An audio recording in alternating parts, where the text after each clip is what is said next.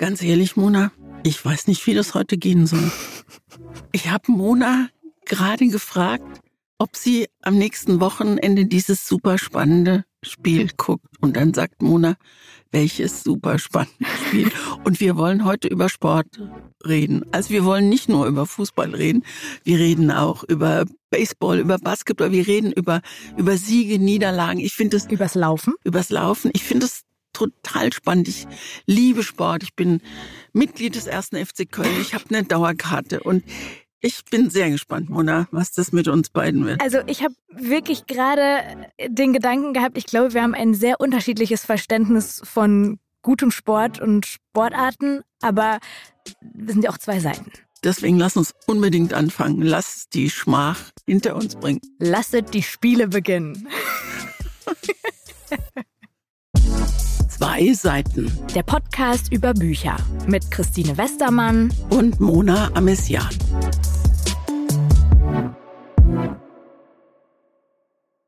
Stell dir vor, du hättest dich in deinem Leben für eine Profisportkarriere entscheiden müssen. Führt kein Weg dran vorbei. Du musst eine Profisportkarriere angehen als Kind. Für welche Sportart hättest du dich entschieden? Ich glaube, ich hätte mich damals für Tennis entschieden, weil ich auf einem Gymnasium war, wo man sich, wo man sich einen Sport aussuchen durfte.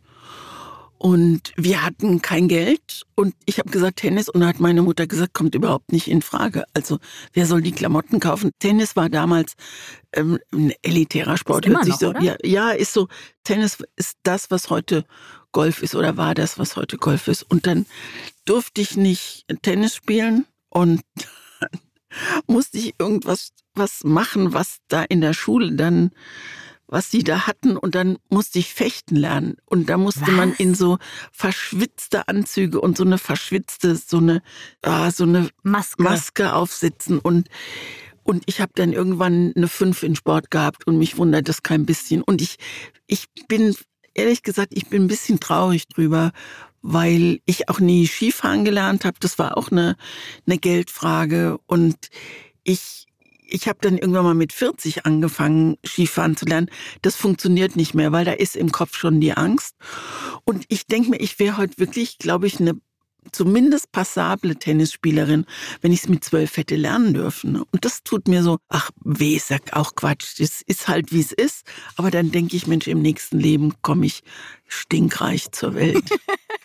Und dann wird das Tennisröckchen übergezogen. genau. Und wie ist bei dir?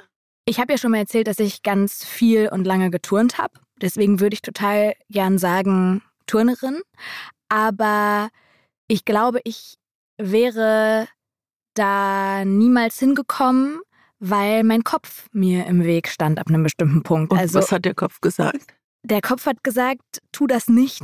Und deswegen bin ich ab einem bestimmten Level einfach stehen geblieben, weil der Mut mich verlassen hat. Und Kunstturnen ein Sport ist, bei dem Ängstlichkeit etwas ist, was einen dann irgendwann automatisch an Grenzen bringt. Ich war körperlich sehr gut gemacht für diesen Sport. Ich bin, als alle in die Höhe geschossen sind und auch so Rundungen bekommen haben in der Pubertät, das, was ich da immer wollte. Ich sah immer noch aus wie so eine kleine Salzstange.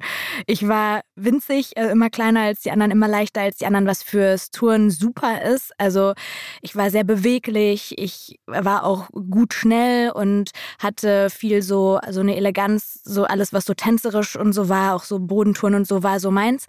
Aber die anderen haben mich irgendwann überholt, weil mein Kopf blockiert hat. Dein Kopf hat Angst gehabt, dass du dir wehtust, Ja. oder ja? Ich habe einfach die Dinge zu sehr durchdacht, die Elemente zu sehr durchdacht, so am Schwebebalken. Ich hätte das körperlich gekonnt, so, so zum Beispiel so ein Bogengang auf dem Balken oder so. Das wäre, wenn der Trainer daneben stand, ich hatte einen ganz tollen Trainer, ähm, wenn der daneben stand und nur die Hand runtergehalten hat und ich wusste, ich kann nicht fallen, weil wenn ich fall, dann, dann hält er mich, habe ich das äh, super gemacht und bis zu einem bestimmten Punkt bin ich schnell weitergekommen und irgendwann ab einem bestimmten Punkt hat es mir auch keinen Spaß mehr gemacht, weil der Kopf mir im Weg stand. Deswegen glaube ich, würde ich tatsächlich sagen, laufen. Weil das habe ich auch ganz früh schon gemacht. Ich bin, glaube ich, meinen ersten 10-Kilometer-Lauf, wir hatten so einen Volkslauf früher in der Stadt, so einen Stadtlauf, bin ich irgendwann mal aus dem Stand gelaufen, ohne das zu trainieren, irgendwie so mit, ich weiß nicht, acht oder so. Und das ist mir nie schwer gefallen und ist eigentlich bis heute so geblieben, dass Laufen was ist, was mir sehr gut tut und wo ich glaube, ich sehr viel rausgezogen hätte, wenn ich das weitergemacht hätte. Bevor wir zum Laufen kommen, denn das betrifft das Buch, was du mir empfohlen hast, ich möchte auch noch eine Wenn-Frage stellen an dich. Wenn du im nächsten Jahr bei der Fußball-Europameisterschaft, Fußball-Europameisterschaft findet in Deutschland statt, wollte ich nur mal so sagen. Ich ja? schwöre dir, ich hätte es dir nicht sagen können. Das ist nicht wahr. Wahrscheinlich hätte ich es vermutet, weil es irgendwie doch, es klingelt was, aber ja. Also nächstes Jahr Fußball-Europameisterschaft in Deutschland. Wenn du die Wahl hättest, ich weiß eigentlich schon, wie die Antwort ausfällt. Also wenn du die Wahl hättest, Ticket fürs Endspiel oder ein Abendessen mit deiner absoluten Lieblingsschriftstellerin, so wie du mich anguckst, vergiss es. Ja. Wann, wann warst du eigentlich das letzte Mal in einem Fußballstadion? Noch nie, oder? Doch, doch, doch. Ich war mal mit so zehn oder so, hat mein Vater mich mitgenommen in die Arena auf Schalke. Wir sind ja so im Schalker Einzugsgebiet geboren. Und da war ich mal mit aber danach nie wieder. Und ich habe auch wirklich absolut nicht das Bedürfnis. Also das ist wirklich bei mir die Sportarten, weil das ist ja auch nochmal was anderes, Sport machen und Sport konsumieren. Ne, das sind ja auch zwei Paar Schuhe. Aber wenn, also zwei Paar Schuhe, ich laufe auch, nun laufe ich nicht so schnell und, und locker, wie du läufst, aber ich liebe zum Beispiel, ich liebe es, Leichtathletik zu gucken. Ich gucke auch alle Sportarten, bis auf Billard, aber das schaffe ich mir auch noch und drauf. Dart? Und ja, ist auch, finde ich auch nicht so. Also da kann, können die Deutschen von mir aus auch Weltmeister werden. Ist ja einer sogar geworden, glaube ich, in Deutschland. Keine Ahnung. Ähm, aber Leichtathletik finde ich, also Olympische Spiele, da klebe ich an der, an der Glotze. Und ich finde es zum Beispiel, mein Lauftrainer, der war Vize Europameister äh, im 400 Meter Lauf in der Staffel. Mhm. Und wenn ich jetzt, wenn ich jetzt 400 Meter gucke, weiß ich von dem Alex, dass dir auf den letzten 200 Metern, da läufst du in einem Tunnel und du kriegst eigentlich gar keinen so. Und dann sitze ich da vor dem Klotz, also ich sitze Sport, ich sitze da und ich fühle mit und mir geht die Luft aus. Also ist ein bisschen übertrieben, aber ich fühle da absolut mit und mir ist absolut immer klar, welche Höchstleistungen die erbringen.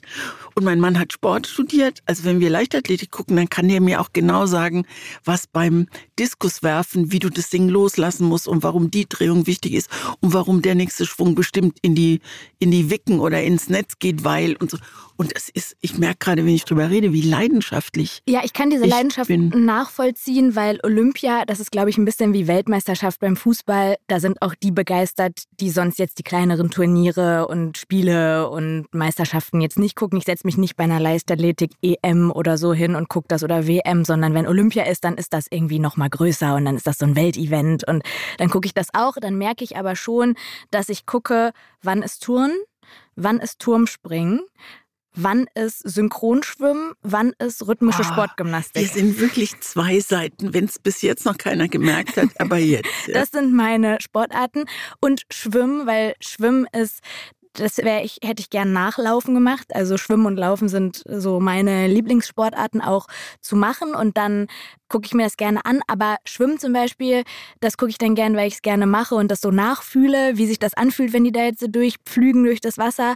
Aber da fehlt mir auch jetzt so der große Sparkel, auch so bei Läufen, so Leichtathletik, dann sehe ich Menschen, die im Kreis laufen. Und das ist natürlich, ich fieber dann auch mit, wenn da eine Marokkanerin läuft oder so bei Olympia. Ich, ich fühle das. Aber wenn ich dann zum Beispiel bei Stabhochsprung reinseppe, finde ich das interessanter, weil da passiert mehr. Die laufen erst, dann kommt der Stab, dann gehen die hoch, dann so.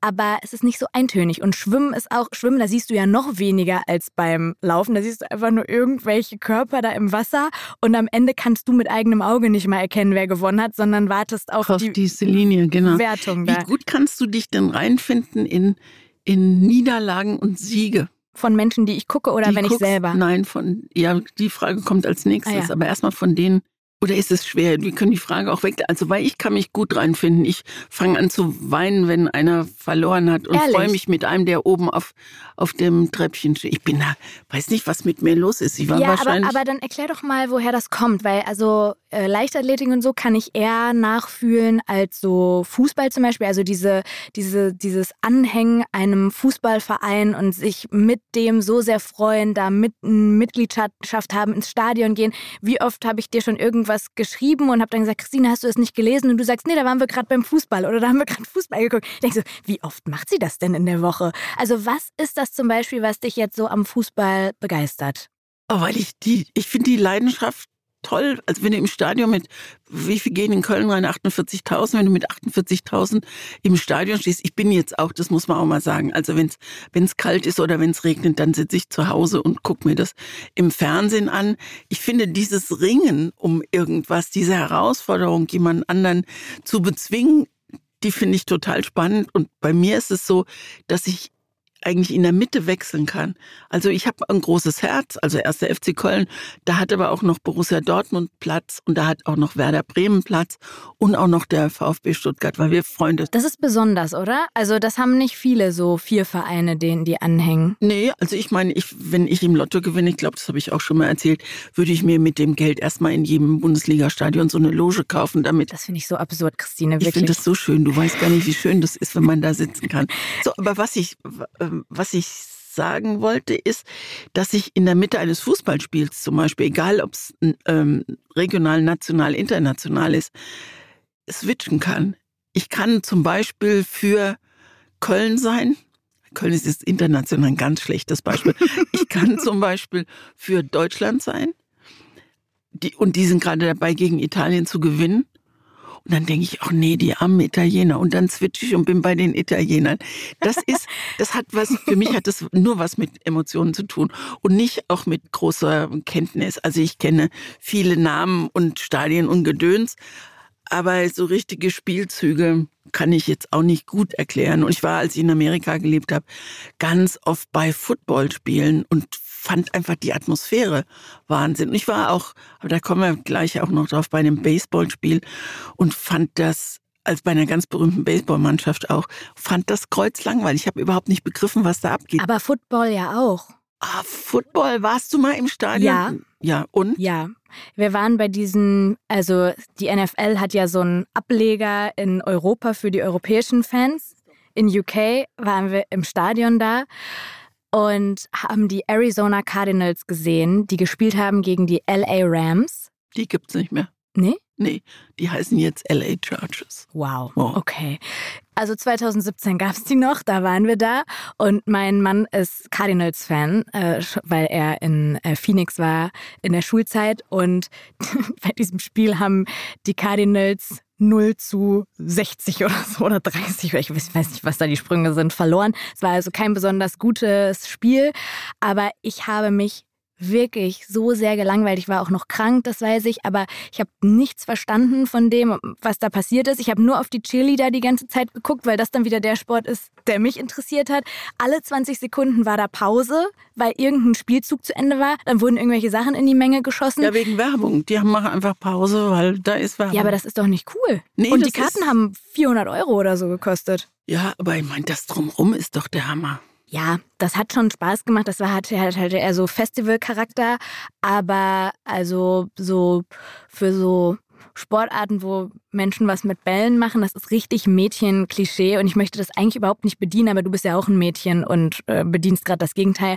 Alles, wo du mir einen Ball auf dem Spielfeld packst, da schalte ich ab. Auch bei Basketball? Auch bei als Basketball. Weltmeister, das hast du natürlich nicht gesehen. Das habe ich nicht gesehen, aber ich habe das mitbekommen. Das natürlich. Nee, hm? ich habe das mitbekommen und habe dann, das war an einem Sonntag und ich moderiere ja abends immer bei 1 Live am Sonntag und habe dann mich ins Wohnzimmer gestellt und gesagt, oh nein, weil mein Mann hat sich das alles angeguckt im Ticker und so. Und ich gesagt, oh nein, ist das so wichtig, dass ich da gleich was zu sagen muss in der Sendung? Er so, Mona, das ist das erste Mal, dass Deutschland Basketball-Weltmeister wird. Natürlich musst du da was zu sagen. Das ist so cool. Also, okay, schade, dann muss ich mich da jetzt nochmal kurz einlesen.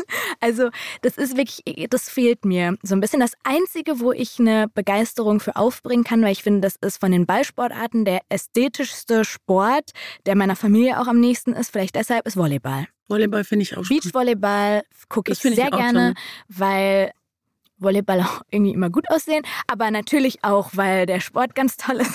Jetzt bewegen wir uns voll in Klischees. Aber also so Volleyball ist dann auch von den Ballsportarten, wenn ich mir eine aussuchen müsste, die ich mache, wäre das die eine. Kannst du gut verlieren? Ich glaube, das ist nämlich wichtig, wenn man guckt, wenn man Sport guckt und man, man geht so auf im Mitgefühl für jemanden, der verloren hat. Ich glaube, dann hat das auch mit der eigenen Art, Siege oder Niederlagen wegzustecken mhm. zu tun, könnte ich mir gut vorstellen. Ja, ich, ich kann es nicht so genau beantworten. Ich habe einfach mit der Zeit gemerkt, vielleicht auch, weil mir das Touren damals schon auch viel Druck gemacht hat und ich viele Wettkämpfe hatte, in denen ich einfach dann irgendwann weinend da saß, weil ich irgendeinen Teil nicht geschafft habe, irgendwas. Das hatte auch sehr viel mit Druck zu tun und mit, also verlieren war immer auch mit, ich habe versagt, hatte das zu tun und ich habe auch in der Mannschaft versagt. Also ich finde, mit einer Mannschaft zusammen zu verlieren und das Gefühl zu haben, es lag an einem ist ungefähr das Schlimmste überhaupt. Und deswegen, ich habe mit der Zeit das so festgestellt und das ist auch eigentlich schon eine gute Überleitung auch mit zu dem Buch, dass ich jetzt im Erwachsenenalter einfach Sportarten besser finde, bei denen ich gegen mich selbst antrete, die ich mache, um mich selbst zu steigern, aber nicht um gegen andere anzutreten. Also Sport ist für mich gar nicht so sehr mit einem mit was Kompetitivem verbunden, mehr, also damals halt total. Und das tut mir sehr gut. Ich habe das Gefühl, das ist heilsamer und ich bin nicht so der Mensch, der so einen Ehrgeiz, weil das musst du ja auch in so einer Profikarriere oder so musst du das ja machen. Du musst ja, dein Ehrgeiz muss ja so groß sein, dass andere Dinge wie zum Beispiel körperliche Versehrtheit in den Hintergrund mhm. geraten. Und das Gehen fehlt mir komplett. Ich glaube, das äh, Golfspielen wäre für dich ein guter Sport. Es geht nicht darum, dass du mehr Punkte hast als der andere, sondern deine Punkte zählen und es wäre zu kompliziert, ja, die Regeln also, erklären. Also, aber, aber da, das ist auch wieder äh, dann nicht das, was ich an Sport gut finde, weil ich möchte keine Punkte sammeln oder so. Ich möchte einfach schwitzen, mein Körper. Weißt du, wie Golfen ist, wenn du acht Kilometer auf dem Platz zurücklegen musst und hin und her läufst und schlagen musst und ausholen, du bist nach fünf Stunden fix und fertig. Das heißt immer Altherrensport. Golf spielen ist richtig, richtig anstrengend. Okay. Wir gehen mal Golf spielen. Wir, wir gehen mal Golf spielen und wir gehen mal ins Fußballstadion. Ja. Also ich würde richtig gern mal mit dir ins Fußballstadion gehen. Ja, weil das, ich glaube, vielleicht ist das einfach, hatte ich noch nicht die Erfahrung so. Oh Gott, da muss ich mir ein richtig gutes Spiel aussuchen, wo richtig Post abgeht. Wie bist du denn so im Fußballstadion? Bist du die, die dann aufspringt und die ganze Zeit, das, das habe ich doch gesehen da hinten, Trainer. So. Ich gucke mir die Leute an, die das machen und mache mir so meine Studien. Was sind das für Typen? Und ich bin sehr, ich glaube, ich bin ein Beobachter. Also ich gucke natürlich auch aufs Spielfeld, aber ich gucke mir da noch an, was machen die da? Warum läuft denn der jetzt nicht rum? Und dann höre ich, Mensch, guck dir doch den an, wieder den alleine, das kann doch gar nicht. Und dann sage ich auch mal, ja, das ist doch eine unglaubliche.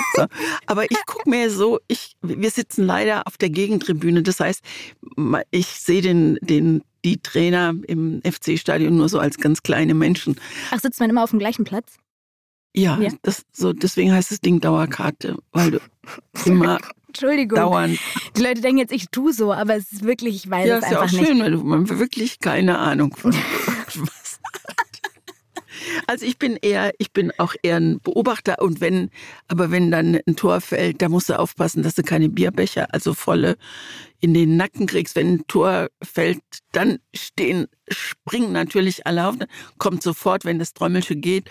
Und das ist aber dann so, wir sind dann immer, also wir haben so eine Reihe mit Freunden und wenn du dann so hochspringst, ich tue mich immer schwer, wen umarme ich denn jetzt zuerst? Also natürlich Jochen, der neben mir steht, aber der ist jetzt schon gerade mit dem Nächsten damit beschäftigt und so.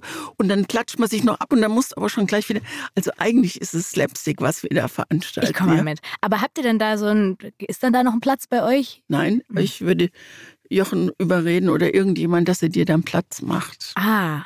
Lieber Jochen, wenn du das machen würdest, das fände ich richtig ich cool. Ich glaube ganz ehrlich, Jochen wird es nicht machen, aber ich finde nicht, weil er dich nicht leiden kann, sondern weil der so, also der ist, wir müssen ja manchmal unseren, wie soll ich sagen, unseren privaten Kalender richten wir manchmal nach Fußball. Also Ehrlich? da kriege ich ja, da kriege ich manchmal auch echt die, Wahnsinn. hör mal, da spielt aber der FC gegen und so und dann denke ich, sag mal, es wird doch womöglich sein, dass wir uns das heute Abend noch im Sportstudio angucken. Kennst du das, wenn man sowas hört von Menschen und man hat so das Gefühl, es gibt eine komplette Welt, die an einem vorbeigeht? Also ich habe das Gefühl, Mist, wenn Christine das jetzt so begeisternd erzählt, ich, ich verpasse was. Warum seit 30 Jahren war ich nie im Stadion? Warum habe ich keine Begeisterung für so Sport? War dein Papa eigentlich damals enttäuscht, dass er dich nicht begeistern konnte für Fußball, als ihr auf Schalke wart? Ich glaube, da war ich so kindlich begeistert. Also okay. das war schon so, da war ich da und das war natürlich so, wow, cool. Aber weil er auch gemerkt hat, mein Interesse geht sportlich wirklich in eine gänzlich andere Richtung, nämlich alles, was irgendwie mit Ästhetik zu tun hat, mit elegant Bewegungen, mit nicht so ne, nicht so, so Rumpelfußball. Nicht so Rumpelfußball, genau. Hat er dann auch einfach mich da in die Richtung mich entwickeln lassen ich weiß noch bei den, es gab doch immer so Bundesjugendspiele und Leichtathletik habe ich auch mal im Verein gemacht eine Zeit lang und konnte sehr gut laufen und auch so Hürdenlauf und auch so Hochsprung und sowas, wo drin ich einfach wahnsinnig schlecht war, war das Einzige, was beim Leichtathletik wieder mit einem Ball war, nämlich werfen. Und dann hat mein Vater mit mir vor diesen Bundesjugendspielen im Garten bei uns stundenlang Tennisbälle geworfen und hat mir die Wurftechniken erklärt und dann habe ich beim Sportfester wieder nur sieben Meter geworfen. Also ja, naja, ja. bleiben wir beim Laufen. Wir bleiben beim Laufen. Und ich möchte erzählen von dem Buch, was du mir empfohlen hast. Wovon ich rede, wenn ich vom Laufen rede, heißt das Buch. Geschrieben hat es Haruki Murakami. Und was draufsteht, ist drin. Der international bekannte Schriftsteller aus Japan erzählt von seinen Marathon, seinen Ultramarathon und Triathlon-Erlebnissen. Und ich hatte sofort die Befürchtung, da will mir einer auf 165 Seiten erzählen, wie toll das ist, das tägliche Laufen, wie toll Sport überhaupt ist, wenn man erstmal angefangen hat. Falsch. Zum Glück falsch. Puh. Und gleich auf der ersten Seite schreibt er, das ist kein Fitnessratgeber, das ist keine Aufforderung. Laufen Sie täglich. Stattdessen habe ich meine Gedanken darüber gesammelt, was Laufen für mich persönlich bedeutet. Es ist einfach ein Buch, schreibt er, in dem ich über Verschiedenes nachdenke. Und ich habe noch nie ein Buch von ihm gelesen. Ich glaube, weil ich generell so eine so leichte Berührungs Ängste mit japanischer Literatur habe, weil hm. die so hm. ganz anders, ganz anders erzählt. Sehr speziell. Sehr ne? speziell. Mhm. Und ich glaube, da muss man außer Sushi zu mögen auch schon mal vielleicht in dem Land ge gewesen sein. Also ich habe da hab ein paar Bücher gelesen und mir ähm, ist es immer schwer gefallen. Von ihm noch nicht. Und ich empfehle dir mal eins in irgendeiner Folge von ihm. Ja, gerne. Ja. Und ich, also ich habe mich gefreut, dass ich den jetzt endlich mal lesen muss. Also es ist ein Buch, in dem ich über Verschiedenes nachdenke. Da musste ich echt schmunzeln. Da dachte ich, ach sehr interessant, jetzt gucke ich dir beim Nachdenken zu oder lese dir beim Nachdenken zu. Er denkt zum Beispiel darüber nach, was Läufer und Schriftsteller gemeinsam haben. Haruki Murakami hört beim Laufen zum Beispiel an dem Punkt auf, an dem er das Gefühl hat, er könnte locker weiterlaufen. Und genauso ist es beim Schreiben, erzählt er dann. Er hört an dem Punkt auf, wo er denkt, ach, jetzt könnte ich locker noch weiterschreiben, weil dann hat er für sich das Gefühl, dass es ihm am nächsten Tag leichter von der Hand geht. Nun haben wir beide auch schon Bücher geschrieben und ich ich höre immer auf, wenn ich so gar keine Lust ich mehr habe. Ich höre nicht auf, weil ich denke, oh, jetzt fällt mir noch so super. Dann schreibe ich nämlich, weil wer weiß, was mir morgen einfällt oder ob mir was einfällt. Was ihn mir gleich auf den ersten Seiten unglaublich sympathisch gemacht hat. Er hört beim Laufen auf dem Kopfhörer Musik und er hört Musik von Loving Spoonful, What a Day for a Daydream zum Beispiel. Und ich liebe dieses Lied. Wenn ich das Lied höre, dann dann beflügelt mich das. Da habe ich so Lebenslust. Das ist natürlich fürs Laufen ist es ideal. Ich bin noch nie mit Kopfhörern gelaufen, Nein? weil ich so Vogelgezwitscher hören will und weil ich so, weil und ich Alex.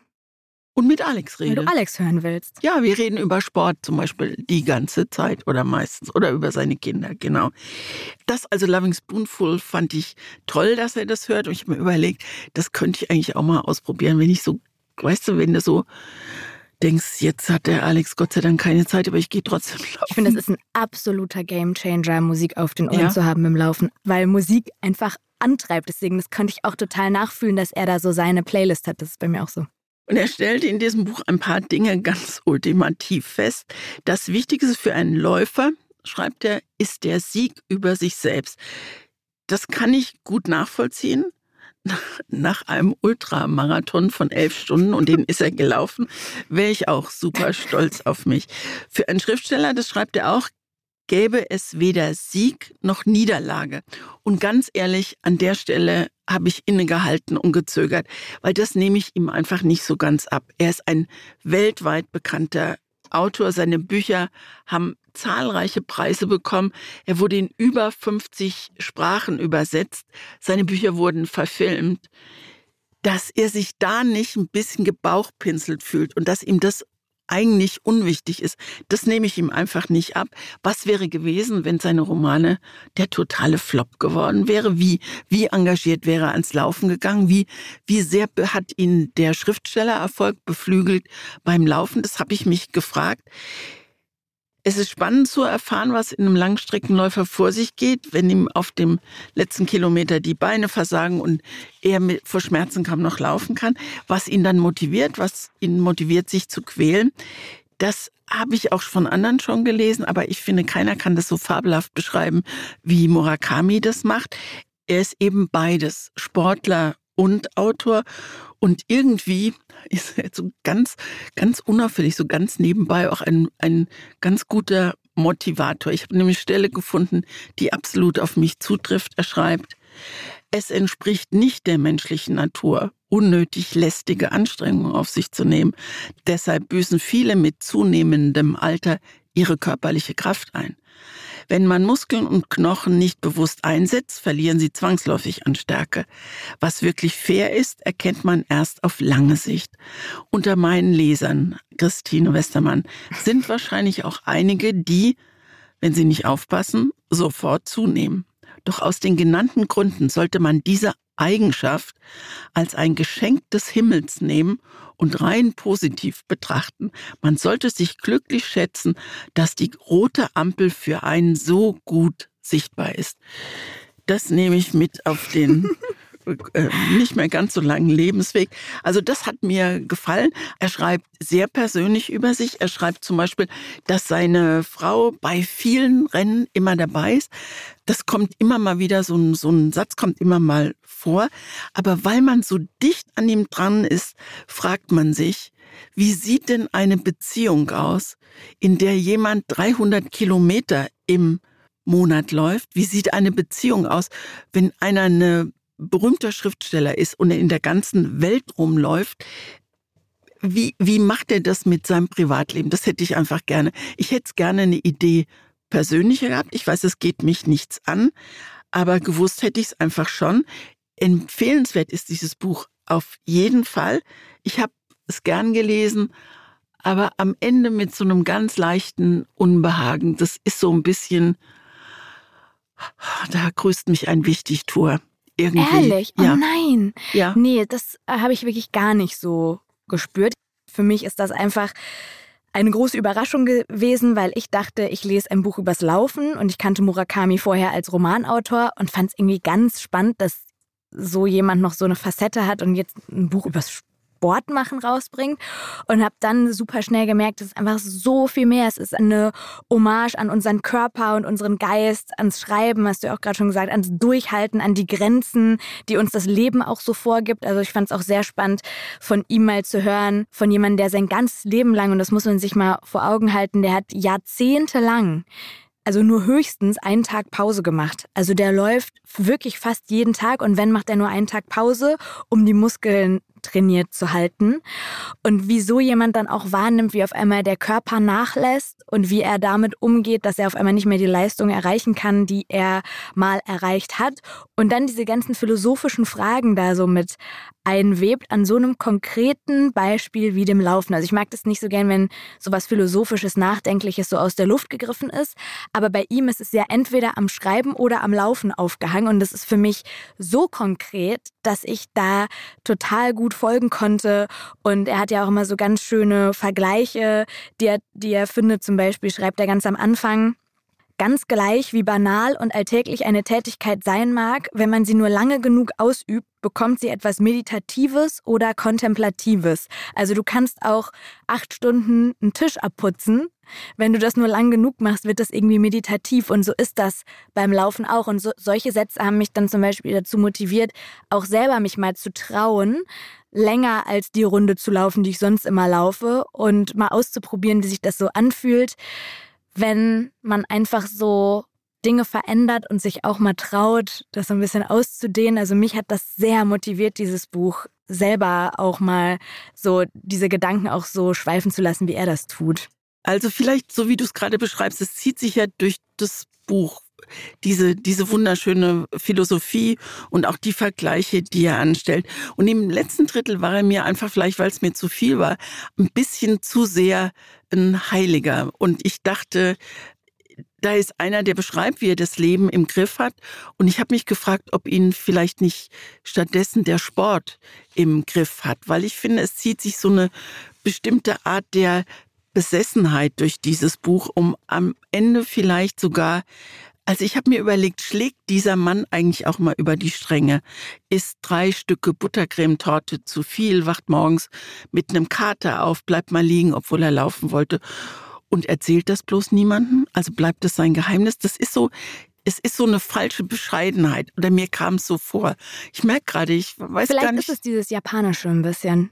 Also ich, ich, ich könnte mir auch vorstellen, dass das so ein bisschen diese Zurückhaltung ist, ja, die man auch sonst so in den asiatische genau, die man genau. auch sonst so in, in asiatischen, man könnte sogar sagen, die, die man sonst so auch in japanischen Romanen immer mal wieder feststellt, dass es einfach kulturelle Unterschiede ja. gibt. Ich habe das, glaube ich, einfach anders gelesen, weil ich so fasziniert war davon, was er alles in dieses stumpfe Laufen hineinprojiziert und wofür das bei ihm alles eine Metapher ist und wie er so viele Sätze einfach raushaut auf so wenig Seiten, wenn ich dachte, hä, die muss ich mir merken. Zum Beispiel schreibt er an einer Stelle über Talent und sagt, das Problem mit dem Talent ist, dass sein Besitzer dessen Ausmaße und Qualität nicht bestimmen kann. Man kann es nicht steigern, wenn es eventuell nicht ausreicht oder sparsam damit umgehen, damit es länger reicht. Talent hat seinen eigenen Willen und quillt über, wenn es ihm passt und wenn es versiegt, dann ist das eben das ja, Ende. Ja, das sind tolle Sätze, ohne Frage. Hatte so, ja, Mann, das stimmt, Talent ist total unkontrollierbar und dann fange ich an, über Talent nachzudenken und wo stimmt. ist das bei mir angesiedelt oder nicht angesiedelt. Und also ich bin da richtig, richtig begeistert rein und wieder rausgesprungen. Aber habe jetzt eigentlich Bock, es nochmal zu lesen, um zu gucken, wo vielleicht äh, du den Punkt hast. also Ende. das Buch ist vor 15 Jahren erschienen und äh, Murakami ist mittlerweile fast so alt wie ich, er ist 73 und ich würde gerne eine Fortsetzung lesen oder eine, wie soll ich sagen, eine Auffrischung oder eine kleine Anmerkung am Ende dieses Buches, wenn es äh, neu nochmal rauskommt. Wie gut geht's heute mit dem Laufen? Was sagen die Gelenke? Was sagen die Knie? Also nicht jetzt als, als Sportmediziner unterwegs, sondern einfach mal fragen, was verändert sich? Wie gut geht's mit dem Schreiben? Geht beides, Laufen und Schreiben immer noch Hand in Hand? Und wie groß ist noch die Lust und wie groß ist schon der Frust? Und das fände ich ganz schön, wenn also wenn, ja, das so fände ich auch cool. Das fände ich ganz spannend, wenn das. Ähm Lieber Herr Murakami, sollten Sie ein treuer Zwei-Seitenhörer sein, würden wir uns sehr freuen, wenn Sie diesen Rat genau. von Frau Westermann beherzigen. Das wäre toll, aber auf jeden Fall ist es ein wirklich tolles Buch für Läufer und ich werde es meinem Freund Christoph schenken, wenn er dieses Buch nicht schon gelesen hat, aber ich glaube nicht, weil ich könnte mir vorstellen, dass er es mir dann empfohlen hat. Dieser Christoph ist Ultramarathonläufer auch ah, und Triathlonläufer. Also auch so 100 Kilometer so. oder so. Wenn, und der erzählt davon und ich stehe da mit offenem Mund und sage, Christoph, wie machst du das? Und Christoph steht da und zuckt so ganz kurz seine schmalen Schultern und sagt, das funktioniert und, und das ist ein bisschen in einem guten Sinne wie eine, wie eine Sucht, also wie ein, wie ein Verlangen ist vielleicht das besser. Und ich meine, 100 Kilometer, wenn ich jetzt sage, ich laufe lange, ne, dann reden wir über 15 Kilometer. Das kommt mir schon wahnsinnig ja, lang vor. Bei mir vor. reden wir über drei Kilometer. Ja, aber, genau. aber so, das, das, klar, das ist in jeder, in Relation ist das lang, aber bei so Ultramarathonläufern und auch hier bei Murakami dieser 100 Kilometer Lauf, elf, elf Stunden. Stunden. Wahnsinn. Also, also ist Christoph auch gelaufen und der hat, und das finde ich ganz schön für Menschen wie mich, die eigentlich nur laufen, weil man denkt, ich müsste einfach Sport machen. Der hat ein kleines Lexikon rausgebracht und dieses Lexikon heißt von Sport-BH bis Läuferknie. Und für Menschen wie mich, die gerade mal drei Kilometer äh, schaffen und sich dabei ordentlich um den See quälen, ist das ein, ist das ein gutes Buch. Die, der Untertitel ist was man schon immer übers Laufen wissen wollte, aber sich nie getraut hat zu fragen. Und da stehen wirklich ziemlich verquere Fragen drin. Und wenn du es liest, ganz anders als bei Murakami, aber es macht Lust aufs Laufen. Und ich finde, das ist das Wichtigste, dass man, also bei diesem Murakami ist es, es ist genial, weil du denkst, guck mal, wenn der elf Stunden läuft, dann werde ich doch zehnhalb schaffen. Ja, genau. Aber das finde ich toll, wenn man, egal, sei es jetzt das eine oder das andere, ne, das für die eine ist halt eher so ein klassischer Ratgeber was, für andere ist eher die literarische genau. Variante was. Aber es gibt da schon wirklich tolle Bücher und das finde ich auch immer richtig schön zu sehen, wie Bücher einen dann im echten Leben beeinflussen und motivieren können, egal ob Sachbuch oder Roman. In dem Fall ist es ja so ein bisschen biografisch äh, angehaucht. Und jetzt bei Christoph ist es dann ja wahrscheinlich eher so wirklich handfeste Fragen, die man sich stellt. Und ich werde auf jeden Fall da mal reingucken. Ja, er kann gut schreiben. Es ist witzig geschrieben. Ne? Also von Läuferknie bis Sport-BH oder umgekehrt, egal was man zuerst anzieht. genau. So, jetzt haben wir übers Laufen gesprochen und kommen jetzt zum Ballsport. ja, wenn ich das gewusst hätte, hätte ich dir was anderes empfohlen. Nee, Warte doch mal ab. 1933 war ein schlimmes Jahr von John Fenty. Und ich habe es ja gerade schon gesagt, alle Sportarten, in denen ein Ball im Spiel ist, interessieren mich per se schon mal wirklich wenig. Ich bin ja auch vergangene Woche schon bei Baseball ein bisschen zusammengezuckt. Es könnte mir nicht ferner liegen. Also war hier wieder ein klarer Fall von, ich hätte es nicht gelesen, wenn du es mir nicht empfohlen hättest. Habe ich dann aber und möchte deswegen an dieser Stelle direkt vorwegschieben. In diesem Buch spielt niemand Baseball. Der Sport ist zwar die, sagen wir, vorantreibende Kraft in der Story, aber eher in Form von großer Sehnsucht, die die Hauptfigur hat in dieser Geschichte. Das ist Dominic Molise.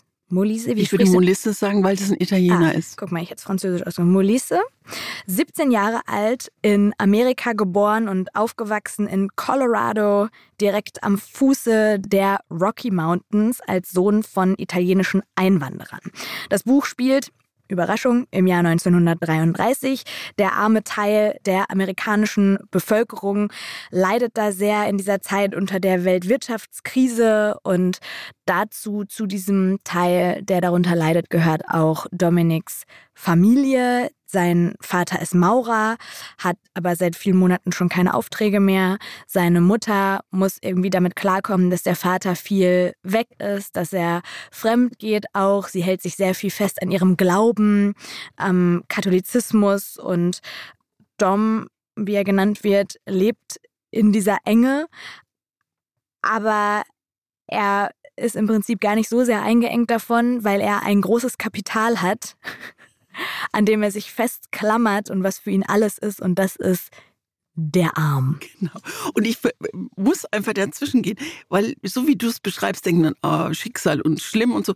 Ich finde, es ist unglaublich komisch geschrieben. Also ich habe ich habe wirklich beim zweiten Mal lesen jetzt auch nochmal, ich habe wirklich gelacht, weil das ist ja, das sind ja Dialoge zum Niedergehen. Also finde ich, aber ich würde, du machst mal weiter. Nee, ich finde es auch total kurzweilig. Ich habe jetzt, glaube ich, nicht so viel gelacht, weil jetzt gerade war ich so, hä, hab ich, hab, ich fand ich das so Nein, lustig. Es ist nicht, es ist gesellschaftskritisch geschrieben, aber es ist jetzt nicht so, oh, da muss man wieder arm und reich, überhaupt nicht. Nee, das stimmt, aber das spielt ja schon eine große Rolle in dem Buch, dass es darum geht, wie schaffe ich den Sprung nach oben, weil mit diesem Arm, den das heißt Dom immer hat, nur der, der Arm. Arm. Und der ist immer so in Großbuchstaben geschrieben, der Arm. Sein linker Arm ist sehr gut trainiert und den schmiert er auch immer mit so einem Massageöl ein und auch sein, sein Kumpel massiert dann diesen Arm immer, weil das ist das, womit Dom an die Spitze möchte. Er möchte damit ein Baseballstar werden, ein Pitcher. Ja. Ich habe so viel gelernt. Pitcher, Hitter, Catcher. Ich habe das alles mal gegoogelt. Pitcher sind die für diejenigen, die genauso wenig Ahnung haben wie ich,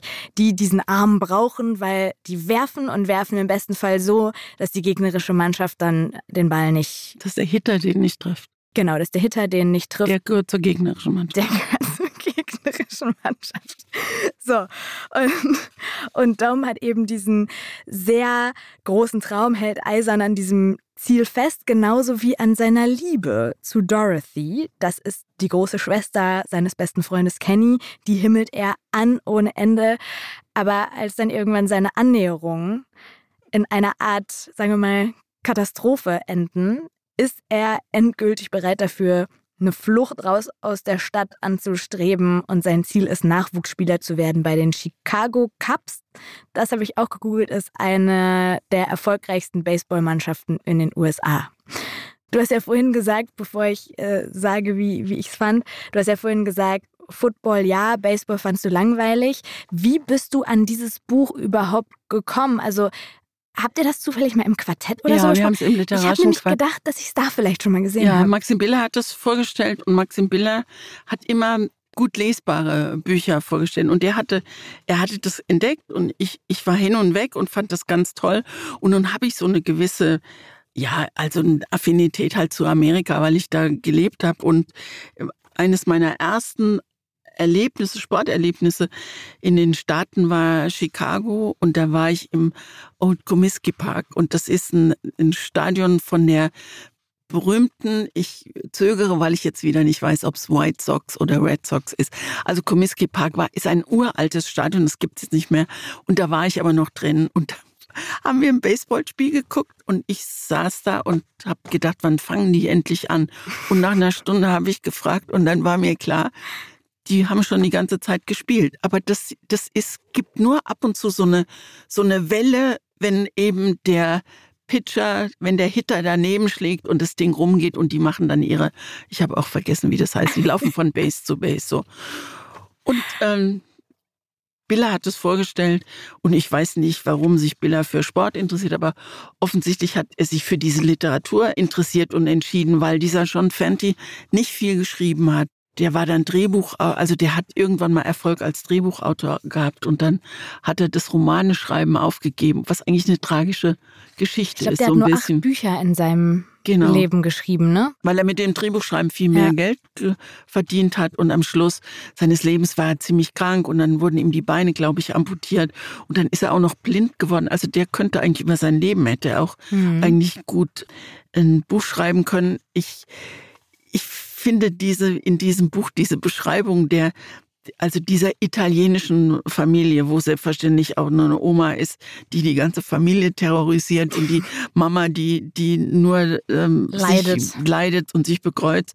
Und dann ist Kenny dieser Freund, der so der so richtig viel Geld hat und der aus einem ganz reichen Elternhaus kommt. Und ich möchte eine Stelle vorlesen, die ich die ist eine Idee derb, aber ich finde sie derb ist immer gut. Derb ist immer gut, genau. Jetzt bin ich gespannt, welche das ist. Also Kenny wird oft eingeladen bei den äh, Molisses und Kenny liebte es, äh, mich zu besuchen, schreibt er. Unser Haus war zwar alt und ärmlich, aber wenn Kenny in der Küche am Fenster bei einem Teller Spaghetti oder einer Schüssel Minestrone saß, fühlte er sich wohl. Meine Mutter freute sich, dass Ken sich für ihre Kochrezepte interessierte und er hatte einen Narren an Grandma Bettina gefressen, die ihn misstrauisch beäugte und die Stirn runzelte über seine schönen Schuhe, die maßgeschneiderten Hosen und die Kaschmirpullover. Mit verschränkten Armen beobachtete sie ihn beim Essen und murmelte dazu italienische Beleidigungen, die Kenny zwar nicht verstand, aber in vollen Zügen genoss. Was war das? fragte er. Was hat sie gerade gesagt? Dass du der Sohn einer Hure bist, die von hier bis nach Palermo gefickt wurde. Großartig, rief er, herrlich. Er sprang von seinem Stuhl auf, umarmte Grandma Bettina und versuchte sie zu küssen, während sie mit ihren kleinen Händen auf ihn einschlug und schließlich in ihr Schlafzimmer Ja, stimmt, flog. da musste ich auch lachen. Das sind so, das, und davon gibt es eine ganze Menge Ja. in diesem Buch. Und Und obwohl es nur 134 Seiten hat, ne, weil also jemand anderes hätte diese Geschichte auf 200 oder 300 Seiten äh, geschrieben, locker. Und das ist ein totales Talent, was er hat. Deswegen ist es eigentlich schade, dass er nicht mehr geschrieben hat und das irgendwie weiterverfolgt hat in seinem Leben, weil er da ein großes Talent für hat, so verdichtet viel auf kleinem Raum Genau, und man hätte abspielen ja, zu lassen. Und ich bin hab, irgendwie aufgeschrieben atemlos. Und jetzt, wo du das sagst, weiß ich, woran das liegt, dass er so viel auf wenig ja, Raum unterbringen wollte. Genau, ne? und es ist halt wirklich, man hat auf der einen Seite so diese Auswegslosigkeit und die Tristesse der, der Stadt und auch dieser Familie, in der er lebt. Auf der anderen Seite Zeitgleich schwingt aber mit diese große Hoffnung von diesem 16-Jährigen, diese glitzernden Sehnsucht. Gedanken an das, was sein könnte, seinen Traum vom großen Erfolg, dieses Begehren, was sehr süß auch beschrieben wird, was dann nicht erwidert wird. Also das macht schon, finde ich, sehr viel aus beim Lesen und ähm, man fühlt mit, was in diesem Jungen vorgeht, der irgendwo feststeckt zwischen Jugend und Erwachsensein und tatsächlich in diesem Buch gar nicht Baseball spielt, obwohl es die ganze Zeit so ein riesen Damoklesschwert ist, was über der Geschichte schwebt. Dieser Typ, der Baseballstar werden will. Und es beschreibt, er lenkt sich zum Beispiel aus, wie, also wie er an der Straßenecke steht, da wo er wohnt, und da stellt er sich vor, dass da ein Denkmal steht und dass da drunter steht, hier wohnte der ja. Arm also das ist, und der hat so Fantasien und die sind ebenso absurd wie, wie komisch, wie niedlich. Das ist, äh, also das ist ein Typ so zum, zum Knuddeln. Knuddeln. So, ich habe mir immer vorgestellt, ein Arm sieht so aus wie meiner, also und sehr dünn, und der andere ist so ein, so, so ein genau. Arnold Schwarzenegger Bizeps. Genau. Ding. Das ist wirklich 134 Seiten. Es ist eine, es ist eine, eine große Geschichte, finde ich, die sich aber leider klein macht. Und was, was ich wirklich gut finde, ist die Übersetzung, wobei ich habe es nicht im Original gelesen. Und die kommt von Alex Capu, den ich sehr... Den wir eh lieben, ne? Den wir eh lieben. Leon Louise bester oh, Liebesroman oder? der Welt. Den ja. können wir uns leider nicht empfehlen, weil wir ihn beide kennen. Schade, wir sollten uns mal Bücher empfehlen, wo wir beide einer Meinung sind. Ja, ja? und zwar vorher schon. Oder wir empfehlen sie einfach nach draußen. Also an dieser ja. Stelle, Leon und Louise ist wirklich ein fantastisch genau, schöner genau. Liebesroman. Genau.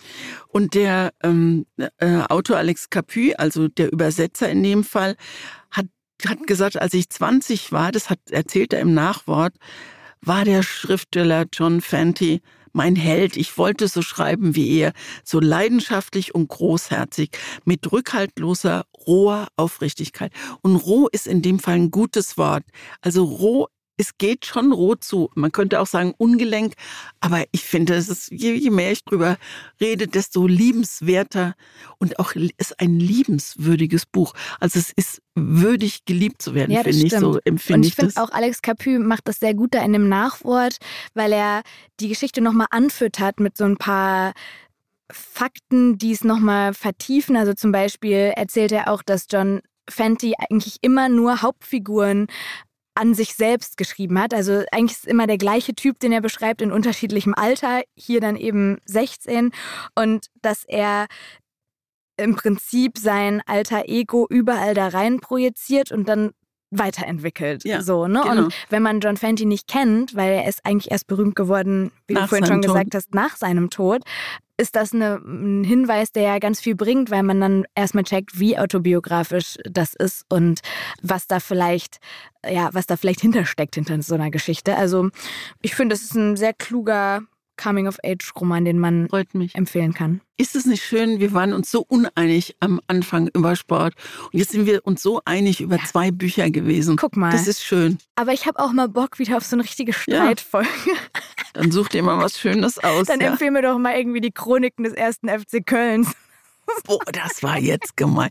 Das war unter der Gürtellinie. So, wir quatschen schon voll lange. Auf zur Rubrik. Eine Frage, zwei Seiten. Da haben wir uns eine Frage rausgesucht von Jago.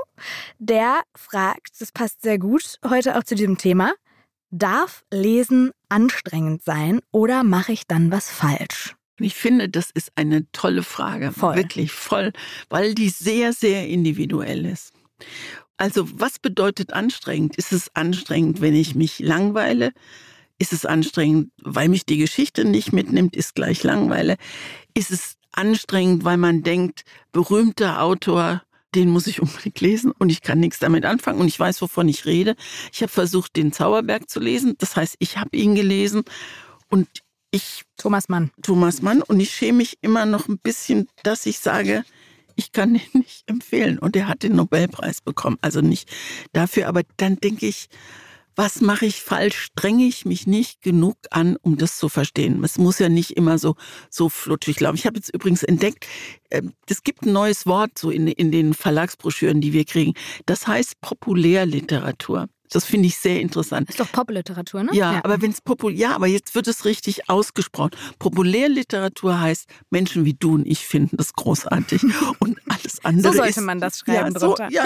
Mona und Christine, Christine würden das mögen. Genau, mit so zwei Köpfen ja, darunter. Aber, genau. aber woran merkst du dann zum Beispiel, wenn, also der Zauberberg ist jetzt ein krasses Beispiel, aber wenn du ein Buch liest, woran merkst du, dass das Lesen für dich anstrengend ist? Weil ich habe mich das auch bei der Frage gefragt, was, was er damit genau meint. Ich weiß genau, dass es auf meine eigene Lebenssituation ankommt. Wenn ich gestresst bin, weil ich jetzt noch ein Buch lesen muss, weil wir die nächste Folge aufnehmen, dann lese ich anders, als wenn ich Murakami einfach so in die Hand nehme und denke, oh, was für ein tolles Buch übers Laufen. Und ich glaube, es kommt auf die Situation an, in der du liest. Es kommt darauf an, ob du es abends auf dem Sofa liest oder ach na, wenn man sich schon mal die Ruhe und die Zeit nimmt, abends was zu lesen, dann ist ein Buch nicht anstrengend. Manchmal ist die Enttäuschung anstrengend, dass du denkst, oh, das ist bestimmt ein tolles Buch. Mhm. Und es gefällt dir nicht. Wie ist es bei dir? Wann ist es für dich anstrengend? Wenn ich abschweife, merke ich, dass ein Buch mhm, anstrengend ist. ist. Also, und das ist, also das ist eigentlich bei mir unabhängig davon, ob ich gestresst lese oder nicht, merke ich ziemlich schnell, ist das ein Buch, was mich fesselt oder ein Buch, bei dem ich schnell äh, woanders in andere Sphären driftet. Zum Beispiel Gittersee aus der vergangenen Folge. Da bin ich viel abgedriftet und habe dann irgendwann ge gedacht, Mona, warum ist das so? Bis ich gemerkt habe, dieses Buch kann man einfach nicht so halbherzig jetzt hier. Ich war in so einer Flats-Stimmung und habe gedacht, jetzt lese ich mal hier so eine nette Geschichte. Und dann gemerkt, nee, dieses Buch muss ein bisschen anstrengend, also ne, anstrengend im Sinne von, ich, ich, das braucht das gerade, weil ohne diese Konzentration funktioniert es nicht. Und das ist ja auch das, was Bücher so von Serien oder Filmen unterscheidet. Es ist per se schon mal anstrengender, weil du musst selber etwas aufnehmen und umwandeln im Kopf in eine Geschichte und kriegst das nicht so vor den Latz geknallt im, im besten Sinne.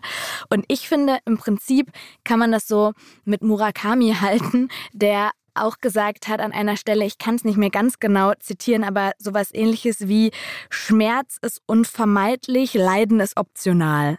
Das ist schön. So, also ich finde auch, Sport ist anstrengend, aber ich entscheide selbst, ob mir das zu anstrengend ist oder nicht und wie sehr ich jetzt hier leide oder nicht. Nehme ich das an und möchte da jetzt durch, weil ich habe ein Ziel und ich finde, das bringt mich weiter?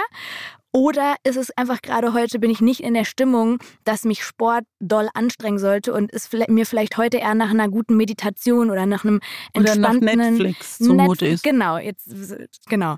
Absolut. Und das finde ich ist so sehr individuell, aber manchmal habe ich auch das Gefühl, wie beim Sport, wenn ich weiterkommen möchte in der Geschichte oder in meinem Lesen, ist manchmal anstrengend ist auch das, was sich am Ende gut anfühlt, weil es effektiver ist. Genau, also Herausforderung ist immer gut.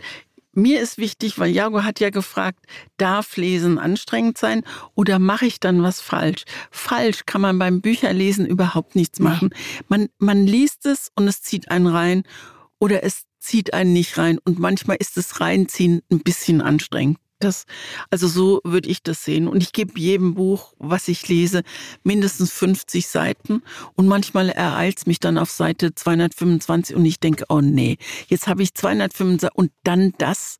Das ist dann auch ärgerlich oder ich empfinde es als ärgerlich, aber es kann ein bisschen anstrengend sein, aber falsch ist es nicht, wenn man ein Buch beiseite legt, nee, weil glaube, es einem zu anstrengend dieser ist. Dieser Druck so, dass man denkt, lese ich schnell genug, lese ich geradlinig genug. Jetzt habe ich schon dreimal zu meinem Handy gegriffen. So, das, das ähm, ist, glaube ich, auch nicht die gesündeste Art zu lesen, weil man dann etwas, was eigentlich schön sein soll und Spaß machen soll, mit Druck besetzt. Mhm. Und das heißt nicht, dass etwas Anstrengendes nicht auch manchmal Spaß machen kann. Aber wenn es so anstrengend ist, zum Beispiel wenn ich laufe und dabei wirklich merke, ich kippe gleich um und mir tut alles weh, dann ist das kein gutes anstrengend und dann fühle ich mich auch nach dem Laufen nicht das gut. Ist super Beispiel, ne? genau. Wenn ich aber einfach schwitze und denke, boah, ist dieses Auspowern gerade geil und ich weiß, ich komme gleich zu Hause an, dann mache ich mir ein richtig geiles Spiegelei und dann esse ich das mit, keine Ahnung, und dann so, ich suhl mich in diesem Aftersportgefühl. Das gibt es auch beim Lesen und dann ist anstrengend gut. Ja, genau so. Schöner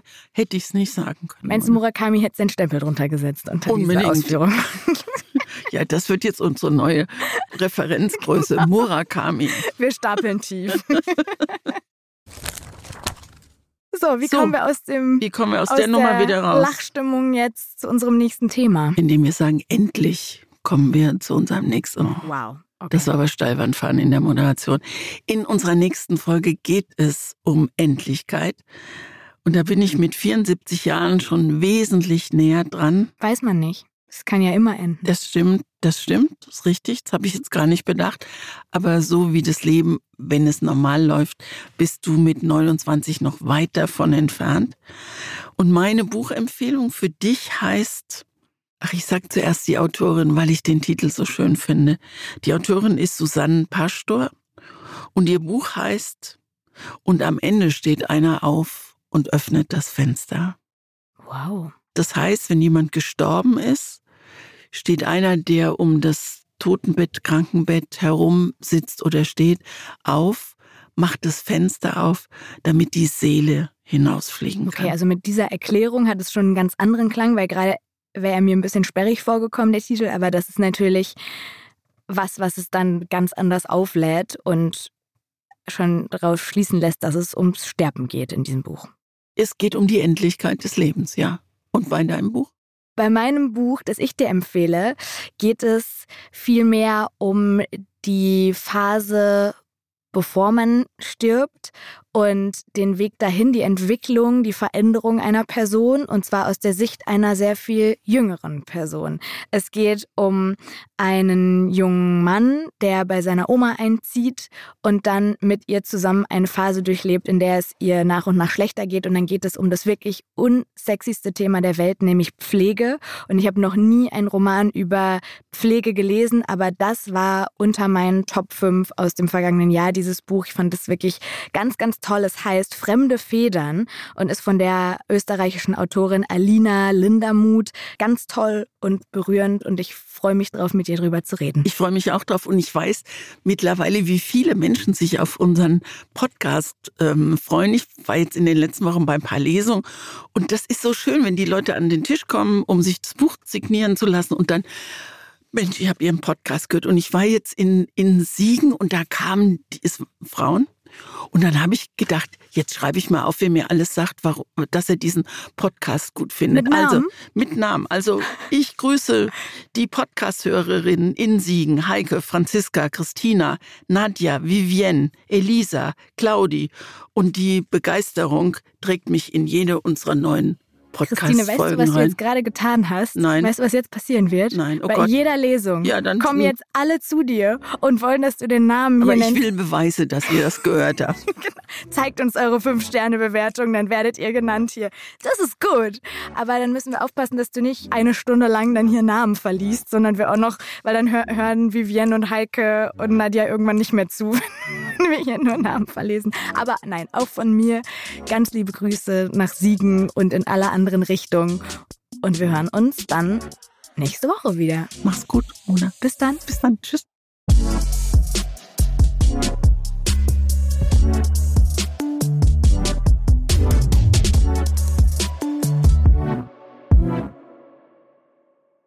Dieser Podcast wird produziert von Podstars bei OMR.